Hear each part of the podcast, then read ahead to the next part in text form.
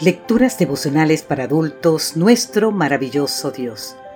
Cortesía del Departamento de Comunicaciones de la Iglesia Dentista del Séptimo Día Gascue en Santo Domingo, capital de la República Dominicana. En la voz de Sarat Arias.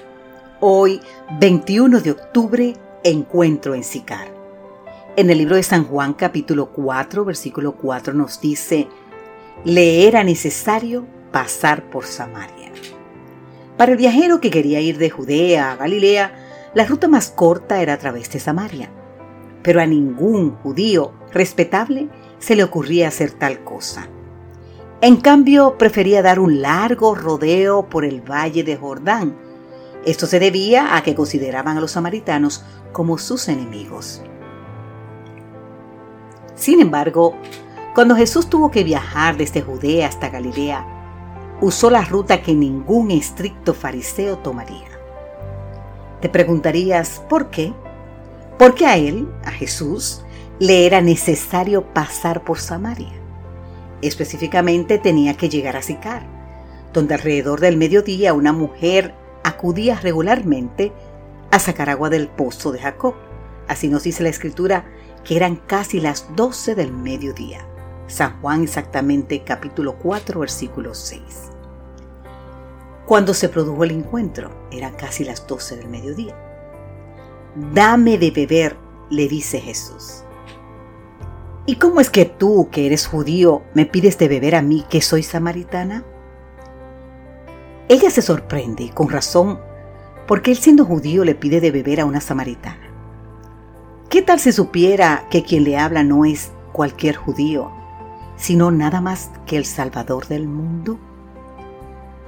¿Y qué tal si supiera que precisamente para revelárselo a ella, él viajó hasta allí? ¿Qué habrán pensado los ángeles celestiales al ver cuando el Creador de los cielos y la tierra, sentado junto al pozo de Jacob, le pidió de beber a una mujer pecadora? Si conocieras el don de Dios, le responde Jesús, ¿Y quién es el que te dice, dame de beber? Tú le pedirías a él y él te daría agua viva. Dice el relato que ella pidió de esa agua y él le dio, y cuando ella la probó con otros la compartió, dejando su cántaro. Se fue a la ciudad y les dijo a los hombres, vengan a ver a un hombre que me ha dicho todo cuanto he hecho. ¿No será este el Cristo?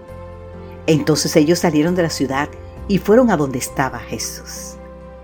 Te invito a leer el libro de San Juan capítulo 4. ¿Qué ocurrió cuando ellos también tomaron el agua viva? Mucho más creyeron por la palabra de él. Y decían a la mujer, ya no creemos solamente por lo que has dicho, pues nosotros mismos hemos oído y sabemos que este es verdaderamente el Salvador del mundo. Ahora entendemos ¿Por qué Jesús tenía que pasar por Samaria, querido amigo, querida amiga?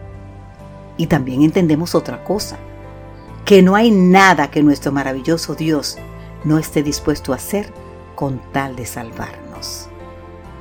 Gracias bendito Jesús, porque dejaste tu trono y moriste en la cruz, y todo por amor a mí.